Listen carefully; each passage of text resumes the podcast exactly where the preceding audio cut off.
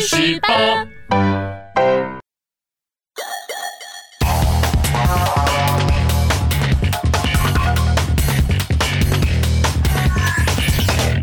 欢迎收看《去屎吧》。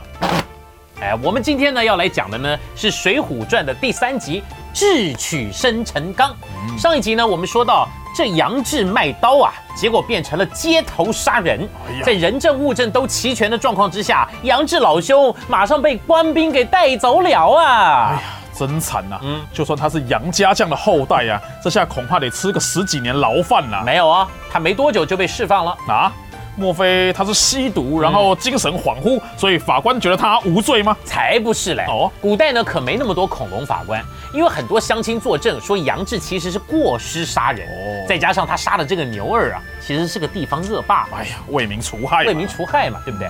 所以呢，随便判判了一个到北京大名府去充军好了。从首都汴京到北京的大名府，如果坐高铁，我看大概几个小时就到了，差不多吧。哎，一样是充军，怎么跟林冲待遇差这么多啊？不一样，林冲人家是被陷害的。再加上杨志有杨家将的光环保护，你忘了？哦，没想到呢，这个杨志呢被发配到大名府以后，竟然迎来了人生职业上的第二个高峰期呢！哇，这个光环这么神呐！大名府的长官梁中书先生是个爱才之人啊，看到了杨志这种天生的练武奇才，眼睛都亮了。哎呀，马上就想要提拔他当大名府留守司的副牌。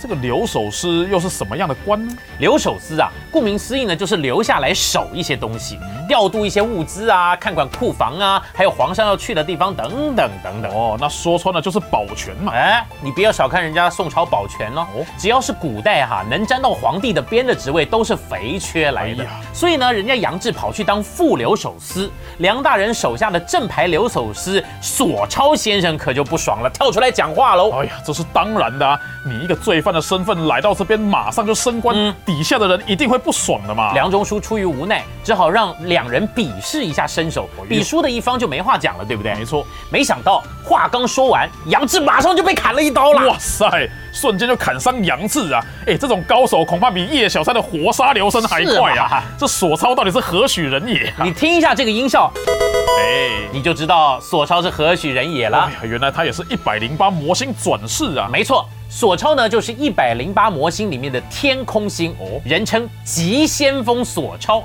个性非常的急躁，所以呢，刚刚梁中书还没喊比赛开始，他就过去砍人一刀了。啊，原来是这样啊，枪声都还没开始响就先起跑，是吗？他这样根本就是犯规啊。不过呢，索超还算是有本事的人，哦，跟杨志打了五十回合不相上下，全场官兵看的是目瞪口呆呀。再也没有人敢质疑杨志的实力，那倒是。最后呢，梁中书以月薪九万聘雇了他。哎，这个数字听起来有点敏感，人家爽就好，你管那么多。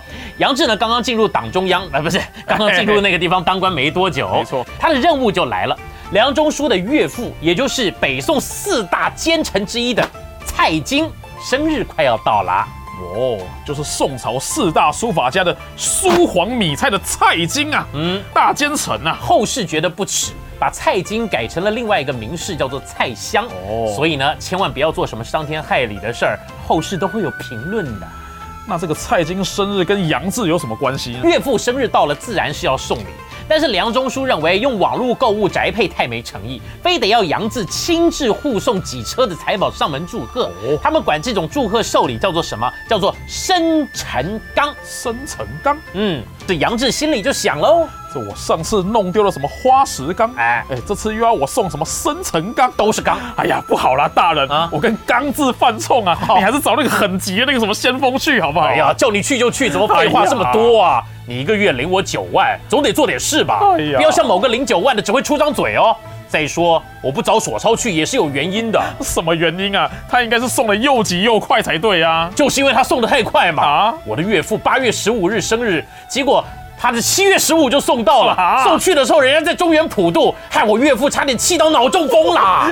那也不错，为民除害。除什么害？你现在领我薪水，你要站在哪个阵营啊？哎，好了好了，我送就我送了。嗯，哎呀。杨志只好心不甘情不愿地接下这个案子，于是他想到了一个方法，叫做最危险的地方就是最安全的地方。哦，随即他拿起毛笔画了一张他认为是全世界最安全的送礼路线图。这到底有多安全呢？哎，我来看一下啊，哈哈，这个途中会经过恶魔党总部、呵，Big Ma 蛋糕岛、蛋糕岛，佛利扎军团基地，呵，还有九头蛇的大本营啊！太抓 哎，有没有搞错啊？刚刚都说从大名府到汴京坐高铁只要几个小时啊哎，你偏偏绕上一个大远路，这一堆坏人的巢穴，这不等于把羊肉送到虎口吗？所以他才说啊，最危险的地方就是最安全的地方嘛。你看这么危险，当然超安全的。哎呀，我看他这次生辰纲的任务又要搞砸啦你！说的没错，由于公家机关要做什么事儿都会公布在网上，所以呢，送运送生辰纲的事情早就被大家知道了哎，已经有一群人在等待，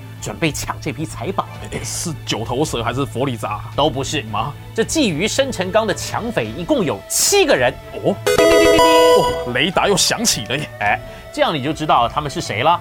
这个七个人呢，在《水浒传》里面被称为七星聚义，哦将来全部都是梁山伯的核心干部呢哎。那赶快介绍给我认识一下。第一位是他们的老大，叫做托塔天王晁盖哦，他是东西村的保证，好比是我们现在的村长啊、议长这样子的角色，在当时呢可是话最也给当啦。哎呀，这个厉害，当老大完全合格。第二位是一个教书先生，智多星吴用，他的头脑堪比三国时代的孔明，是梁山未来的大军师。光听到军师两个字就合格了。第三位是云游四海的道人入云龙公孙胜，是《水浒传》里面少数使用法术的角色。哎呀，魔法师啊，失敬失敬啊！第四位名唤赤发鬼刘唐，善用一口扑刀，武艺过人，同时呢也是得知生辰纲消息的人。前面几个都是用脑袋的，嗯也需要一个用力气的，合格合格。最后的三位是石碣村打鱼的阮氏三兄弟，哦内地太岁阮小二，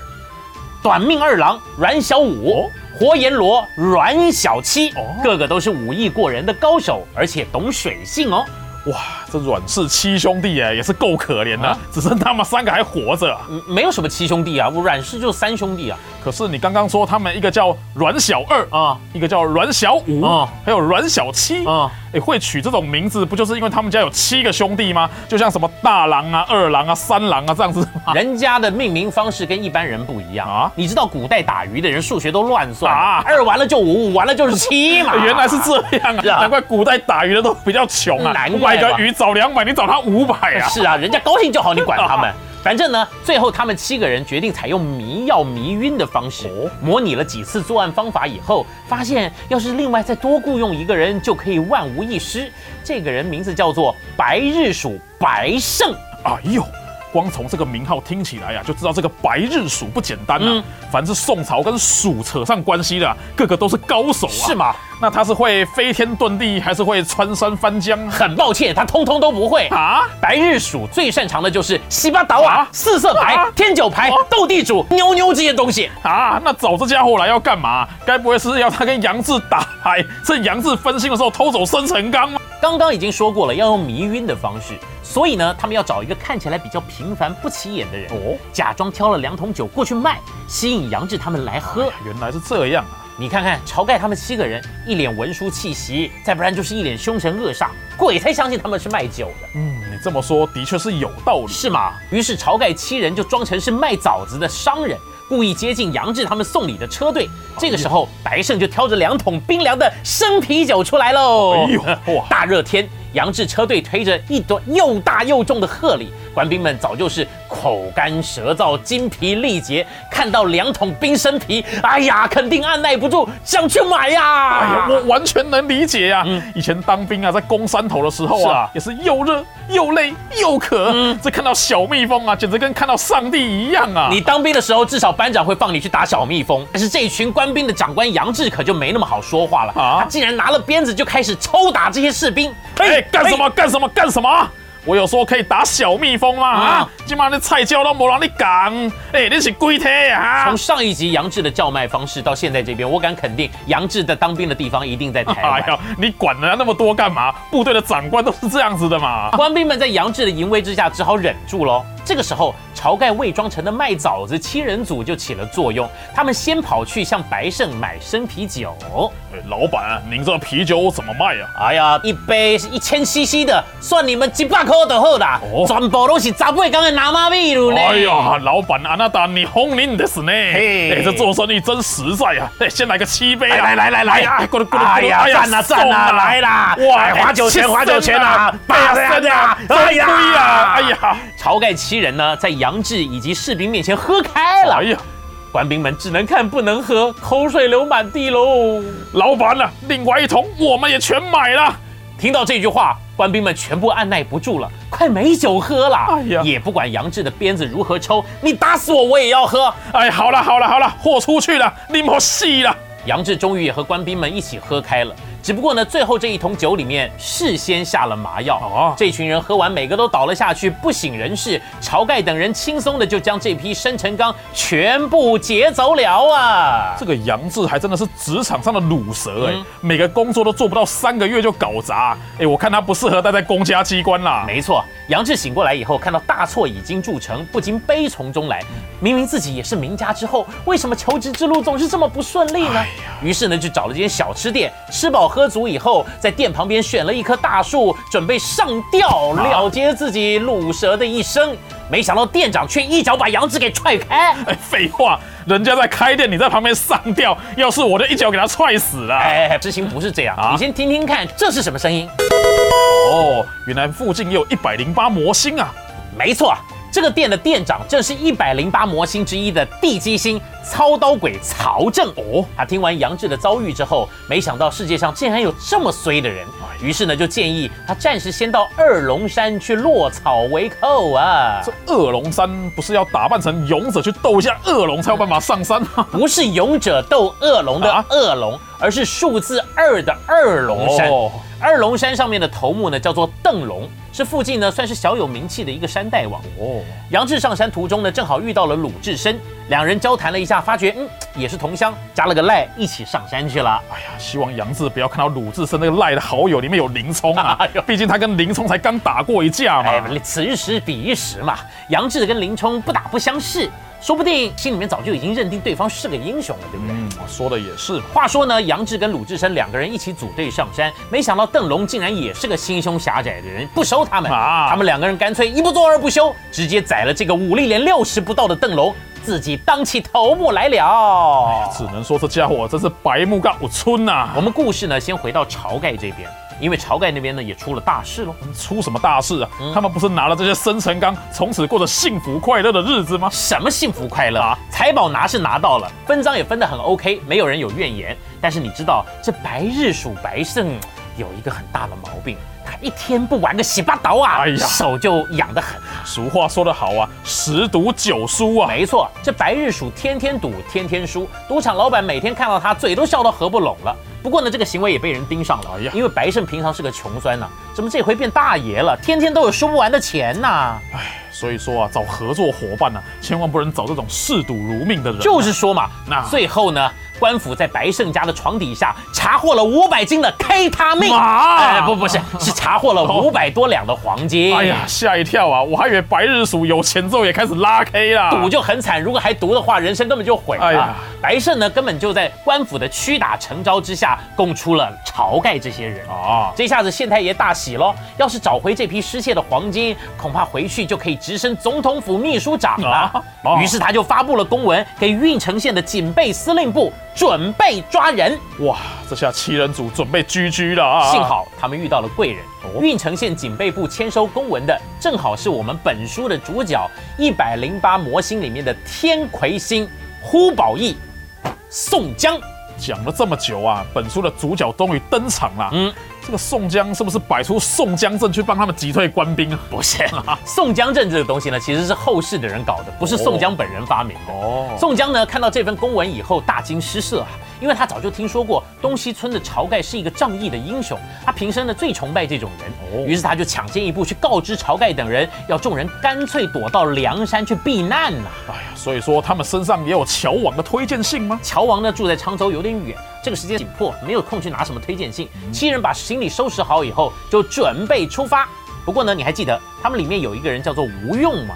吴用，没什么用的家伙，你提他干嘛？不是那个吴用啊啊，人家叫做口天吴吴用，哦头脑堪比诸葛亮的智多星吴用啊。哎呀，想起来了，失敬失敬啊！哎，因为为这个地方呢，离梁山还有一段距离，就算现在就走，没多久还是被官兵给追上了啊，那那该怎么办呢？于是军师吴用利用巧计连环的火攻之下，配合了阮氏三雄的水战能力，七个人就把官兵给打得死伤惨重啊！众人无所顾忌的直奔梁山。